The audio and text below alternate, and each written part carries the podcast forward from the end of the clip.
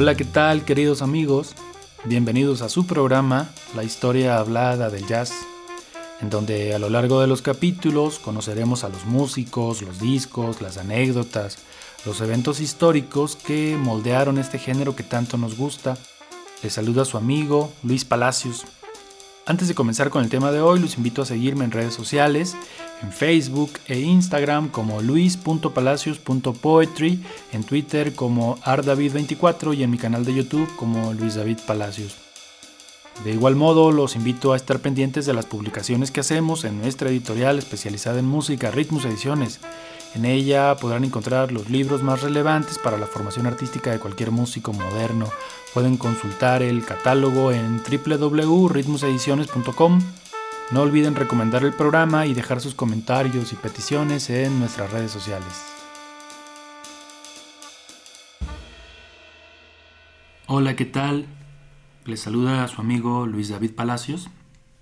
Les doy la bienvenida a este espacio de conversación, a esta este espacio de, plática acerca de la música contemporánea, específicamente en, este, en esta serie de cápsulas acerca del jazz y del blues. Espero que en esta conversación que haremos al respecto del desarrollo del jazz y de la explicación del contexto que está detrás de los músicos como telón de fondo, les resulte significativa. Los invito a seguirme en, en las redes. Mi nombre es Luis Palacios. Me pueden encontrar en Facebook, en Instagram y en YouTube, además de este medio de reproducción. Bueno, hoy vamos a platicar un poco acerca de lo que se considera como el nacimiento del jazz, del jazz moderno. Este nacimiento está anclado a un, a un episodio en particular, específicamente en 1925 y con uno de los músicos más importantes del siglo XX. Me refiero a Louis Armstrong y a una grabación que se hizo en 1925. Pero bueno, antes de empezar a hablar acerca de las características y los valores estéticos, las aspiraciones que uno puede rastrear en la música de Louis Armstrong, es necesario una pequeña introducción al contexto que se vivía en Estados Unidos y acá en México también en estos primeros 20 años del siglo XX. Hay una gran cantidad de eventos históricos que en más de un sentido delinean el desarrollo de la música y para nosotros como, como espectadores, como amantes de la música, y como músicos o como gente creativa o personas creativas, bueno, no, nos puede resultar interesante, además de ilustrativo, em, la manera en la que los artistas interiorizan su contexto para transformarlo desde luego en una representación del mundo. Em, bueno, como decía, vamos a platicar un poco acerca de la década del 20. La década del 20 es una eh, es un periodo histórico en Estados Unidos marcado primero por una restricción al respecto de, del consumo de ciertas sustancias. Es decir, toda la década va a estar permeada por lo que conocemos como la ley seca.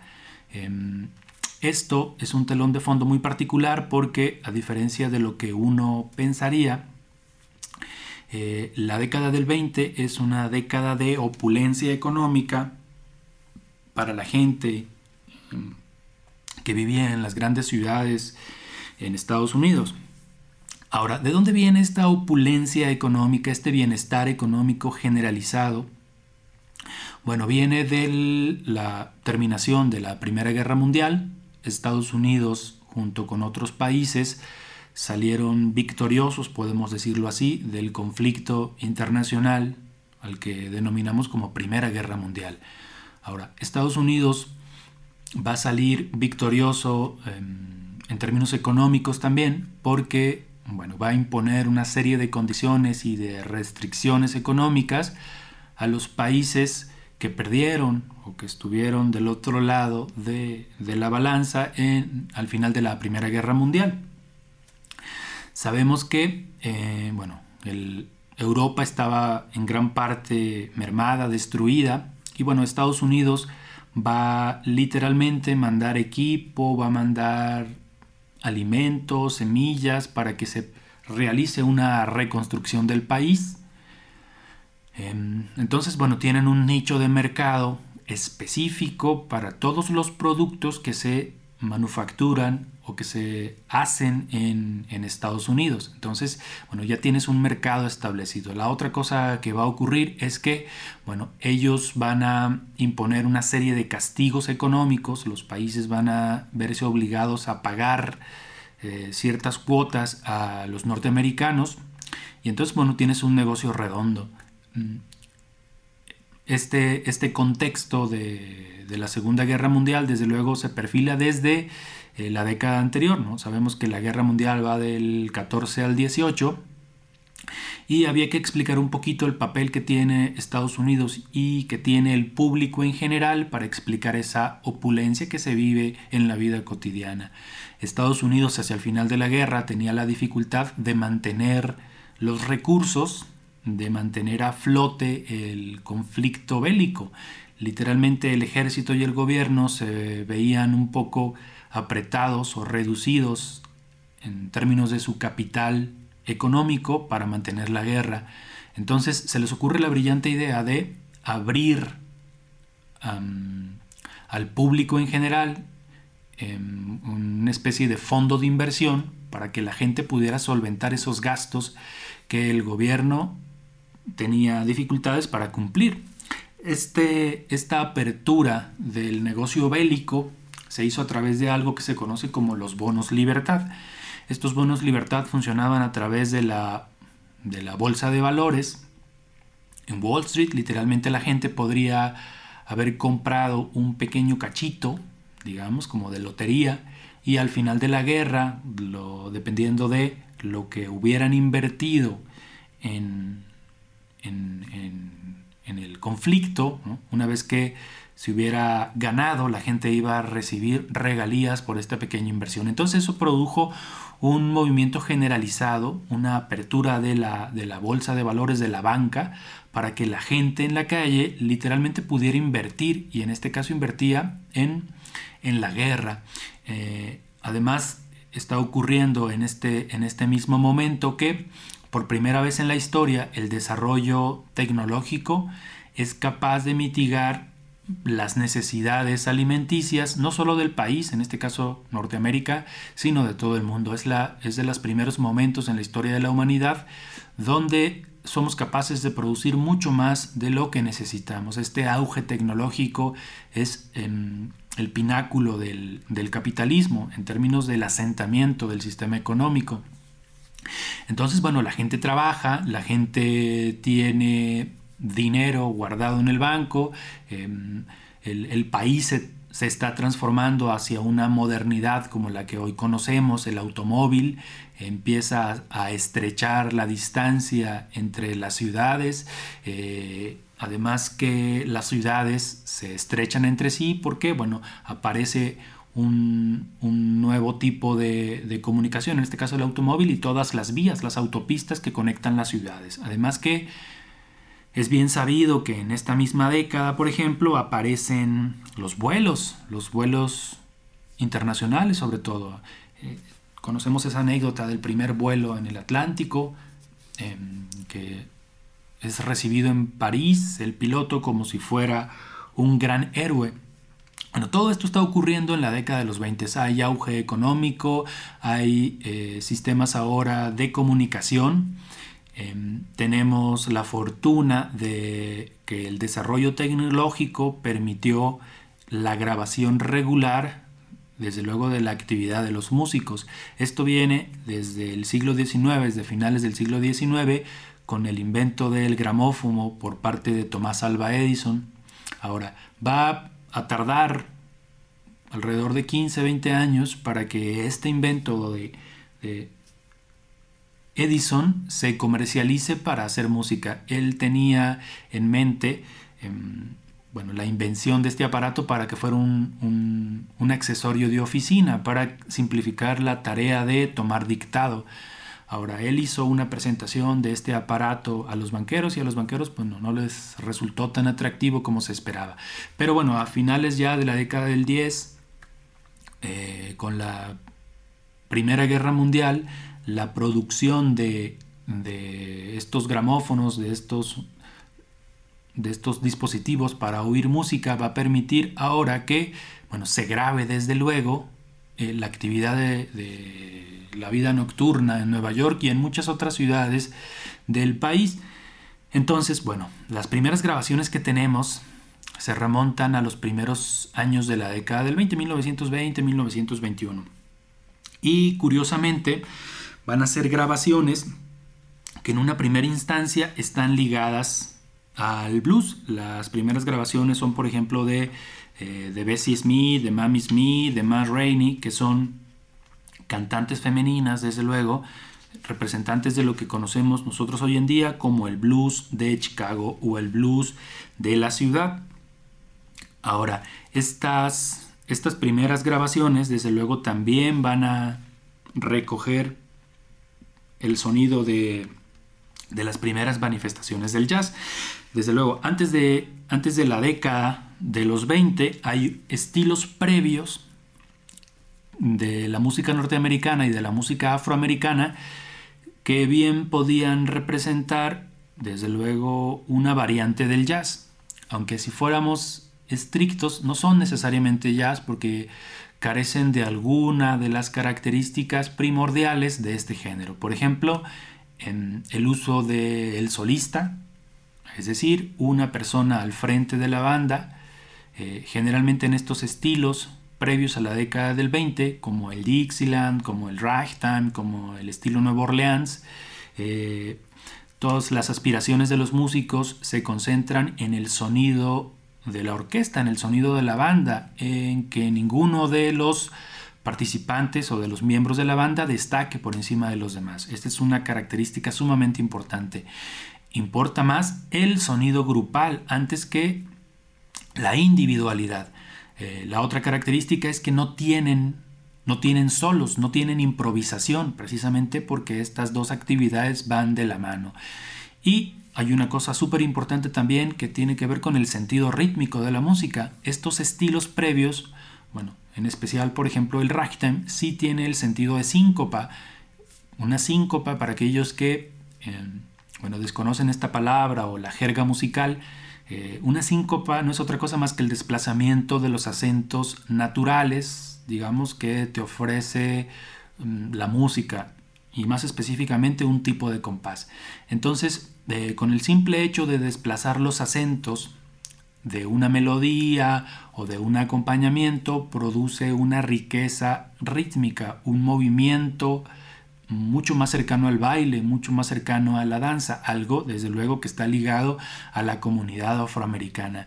Y a todos esos esclavos que venían de muchas partes de, América y desde luego a través de, del tráfico de esclavos em, hecho por España, por Inglaterra, bueno, lo que era Inglaterra en aquel tiempo, los portugueses, de el grupo de africanos que, veían, que venían sobre todo de la región del Atlántico. Pero bueno, este sentido rítmico, aunque aparece en algunos géneros, como mencionaba yo hace un momento, en el ragtime, en el Dixieland, no tiene aún este desfase natural que nosotros oímos en el, en el swing o en el jazz. El swing es ese estilo que va a terminar de configurarse justo a la mitad de la década del 20. No es necesariamente el swing todavía tan estandarizado que conocemos con la Big Band, sino bueno, un periodo de transición entre estos estilos hacia este otro que es el swing, que es la variante del jazz que va a permitir una unificación total de todo, de todo el país, de todo Estados Unidos en la década de los 30 esa unificación va a suceder a través de la radio. Durante la década del 20, aunque existe la radio, todavía no es la forma predilecta del público de escuchar música. La mayoría de la gente oye música a través de discos. Entonces, bueno, se empieza a popularizar la música de los, de los afroamericanos precisamente porque representa un negocio. En este momento en el país hay cerca de 12 millones de afroamericanos, lo cual representa un número pues, bastante amplio. Eh, en términos de mercado, esta, este, esta sociedad desde luego va a consumir música también. Y bueno, la música que va a consumir va a ser sobre todo la música de su propio pueblo, en este caso los afroamericanos. Ahora, sí hay manera de grabar, si hay opulencia económica, si hay bienestar económico y tenemos grabaciones de unos primeros eh, artistas afroamericanos, esto tampoco sucede de, forma aleatoria ni sin un antecedente. Justo en la década del 20 y al terminar la Primera Guerra Mundial, eh, hay una gran migración hacia el barrio que conocemos hoy en día como Harlem en Estados Unidos, motivado desde luego por la disminución de las rentas en esta región. Entonces hay una, hay una aglomeración en esta parte de, la ciudad. Esto va a provocar eh, algo que conocemos como el renacimiento de, Harlem, eh, que en resumidas cuentas es un movimiento artístico generalizado de la comunidad afroamericana en Nueva York en esta década del 20. Este movimiento que conocemos como el Renacimiento de Harlem abarca una amplia variedad de disciplinas eh, por ejemplo, vamos a tener en la música, desde luego, a quienes habíamos mencionado hace un momento, a Louis Armstrong, a Duke Ellington, a Fletcher Henderson, a King Oliver, todos estos músicos que vienen del sur de la ciudad.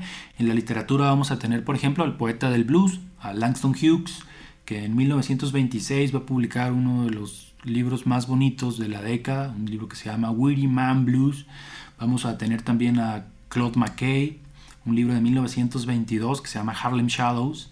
Y vamos a tener, por ejemplo, a Jim Toomer, una novela que se llama Kane de 1923. Estos libros, bueno, representan las primeras materializaciones de la actividad literaria de los afroamericanos en esta región, en la región de Nueva York. Vamos a tener también gente en la pintura, gente en la sociología. En la pintura, por ejemplo, vamos a tener a Edward Bura, a Aaron Douglas, a Jacob Lawrence. Entonces va a haber una, un, un gran vértigo creativo que tiene como epicentro la región de Harlem. Ahora, en términos de vida cultural, Harlem va a estar polarizado en dos regiones. Una actividad artística visible plena luz del día, en el que participa sobre todo la literatura y la pintura y vamos a tener una manifestación artística que no es visible porque está ligada desde luego a la diversión que hace uso del alcohol. Estoy hablando de la música, por ejemplo. Entonces, para la música no representa desde luego el mismo impacto en términos de, popularización al respecto de otras actividades artísticas, bueno, porque no todos podían acceder a esos lugares. Pero bueno, esta, este movimiento musical en Harlem va a producir una transformación del acompañamiento pianístico que caracteriza tanto a los estilos posteriores del jazz, posteriores a la década del 20. Es decir, hasta antes de este, de este momento, el acompañamiento para, para el jazz era sobre todo la banda la orquesta, los instrumentos como los saxofones, los clarinetes, la tuba, hacían el colchón armónico en el que sonaba una trompeta y se entretejía un clarinete como en el Dixieland. Pero a partir de 1925-1926 eh, va a aparecer esta nueva manera de tocar el piano que viene desde luego ligado a lo que se hacía en el ragtime. En 1928 Louis Armstrong va a hacer unas sesiones de grabación con, eh, con Earl Hines, que bueno, también es representante de esta corriente de, de piano de Nueva York que se conoce como el stride piano, donde aparecen otros músicos como Fats Waller, como Art Tatum, como James P. Johnson. Todos estos músicos en los bares de Nueva York de la época popularizaron, por ejemplo, la jam, para conocer a otros músicos, abrir el escenario, algo que no era desde luego inusual porque en las calles de Nueva York y en las calles de Nueva Orleans, quizá todavía era más común en Nueva Orleans, eh, ¿qué cosa? El enfrentamiento entre, entre dos bandas. Algo que va a ocurrir en la siguiente década entre la banda, por ejemplo, de Benny Goodman y de Chick Webb. O sea, no, no cayeron en desuso estos enfrentamientos musicales que en Nueva Orleans eran tan populares.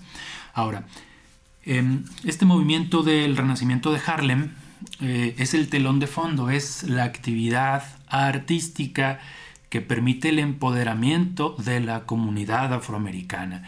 Es sumamente importante que existan una serie de condiciones alrededor de, los artistas, de los músicos, de los escritores, de los pintores, un andamiaje económico, social, que permita la existencia de las obras que estos artistas producen. Ese andamiaje es lo que conocemos como el Harlem Renaissance, como el renacimiento de Harlem. Cuando estamos hablando específicamente de la música, el mejor representante o el punto de quiebre de la transición entre los estilos previos hacia la modernidad es Louis Armstrong.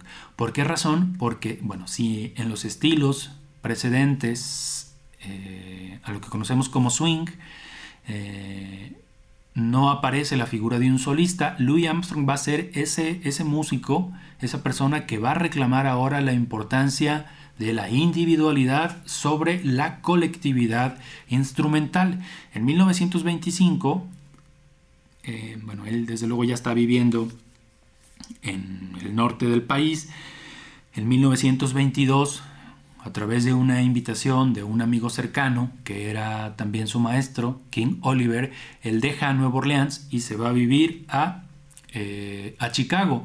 Estando en Chicago, va a tener de nuevo una invitación para mudarse a, mm, a Nueva York y en Nueva York trabaja y graba con Fletcher Henderson.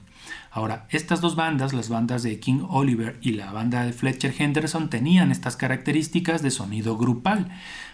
Louis Armstrong tenía muchas dificultades para relacionarse con, con, la orquesta, precisamente porque tenía un ímpetu que tenía la dirección hacia la individualidad, le gustaba improvisar, le gustaba estar al frente de la banda, pero por ejemplo en la banda de Fletcher Henderson nunca tuvo la libertad de tomar de los primeros papeles o las primeras voces o de cantar incluso con la banda de Fletcher Henderson. Para 1925 ya ha trabajado con estos dos músicos, pero ahora va a tener la oportunidad de hacer una grabación, él como líder de la banda. Esta grabación es de 1925 y lo hace con una banda que nunca pisó un escenario, es una banda hecha, un conjunto hecho para el estudio. Estoy hablando de los famosos Hot Five. Dentro de, de, estas, de este disco aparece gran parte del vocabulario básico del jazz contemporáneo. Literalmente, lo que Louis Armstrong grabó en esos discos, en ese disco de 1925, se va a transformar en la base melódica y armónica que los siguientes músicos van a desarrollar y van a llevar hasta sus últimas consecuencias. De esa misma grabación va a salir un libro que es con el que el público en general va a aprender a, tocar un poco jazz o acercarse a la manera de articular el jazz. Este libro se llamaba eh, 50 Hot Courses for the Cornet. Literalmente son transcripciones de los solos de Louis Armstrong. Em, esa sonoridad, esa individualidad la podemos oír, ustedes queridos oyentes la pueden constatar en una, en una pieza que se llama Potato Head Blues. los invito a que hagan la audición. Bueno, ¿qué es lo que vamos a encontrar en esa grabación? Vamos a encontrar una especie de cúspide del fraseo, de la manera de articular las notas dispuestas como melodía, el tono, el sonido de la trompeta, este tono vocal que, bueno, Louis Armstrong le, le debe tanto a King Oliver, ¿no? Su maestro y su amigo, ¿no? El dominio del ritmo, el dominio del compás y el uso reiterado de la síncopa. Pero bueno, eh, todos estos eventos eh, están apareciendo justo a la mitad de la década del 20 em, con el trasfondo social, histórico y político y cultural lo que hemos comentado hasta este momento. Eh, bueno, los invito a escuchar nuestra siguiente cápsula para seguir el, desarrollo y la transformación de la actividad musical eh, durante esta década. Em, bueno, hasta aquí terminamos esta sesión y espero que haya sido de su agrado.